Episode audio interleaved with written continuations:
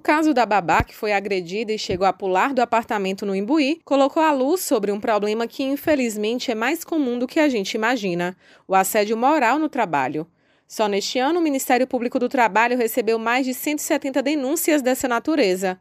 O caso citado chegou à violência, mas existem várias formas de assédio no trabalho e é importante ficar atento para identificar, como destaca a procuradora do MPT na Bahia, Manuela Gedeon. A gente tem que diferenciar né, o caso da babá Rayana de outros casos de assédio. Nem todos os casos de assédio chegam num grau que o caso da babá Rayana chegou mas uma atitude né, de algum preposto da empresa, seja hierarquicamente superior ou até mesmo de um colega, é, que uma, uma, atitude de forma repetida, que visa minar a autoestima daquele empregado, né? É, atitudes de humilhação, xingamento, discriminação, escanteamento do local de trabalho, né? Tudo isso, é, ameaças, ameaças veladas de demissão, tudo isso, esse conjunto ocorrido de forma é, repetida pode caracterizar o assédio moral no trabalho.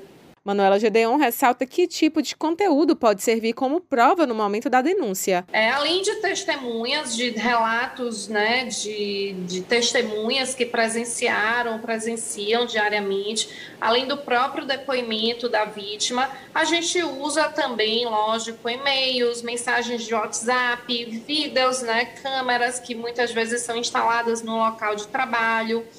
É, então, todos esses meios de prova são admitidos até a gente chegar né, na, na, nossa convicção de que realmente aquilo aconteceu e aí tomar as providências cabíveis. Então, é muito importante que o trabalhador que esteja sendo assediado reúna, né, se ele conseguir, tiver condições de fazer, é, qualquer meio de prova que seja admitido, como conversa de WhatsApp, e-mail, algum colega que já foi até despedido, mas que presenciou e não vai se sentir é, de nenhuma forma coagido por estar tá depo é, prestando depoimento ou não. Então, todos esses meios de prova são válidos. Ela lembra que a denúncia pode ser feita virtualmente e de forma sigilosa. Denunciar é fundamental, é o primeiro passo para a gente poder é, tentar coibir de alguma forma essa prática.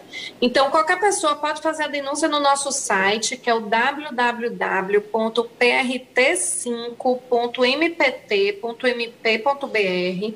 Essa, essa denúncia pode ser feita, inclusive, de forma sigilosa ou anônima. É, e é muito importante fazer essa denúncia por esse canal.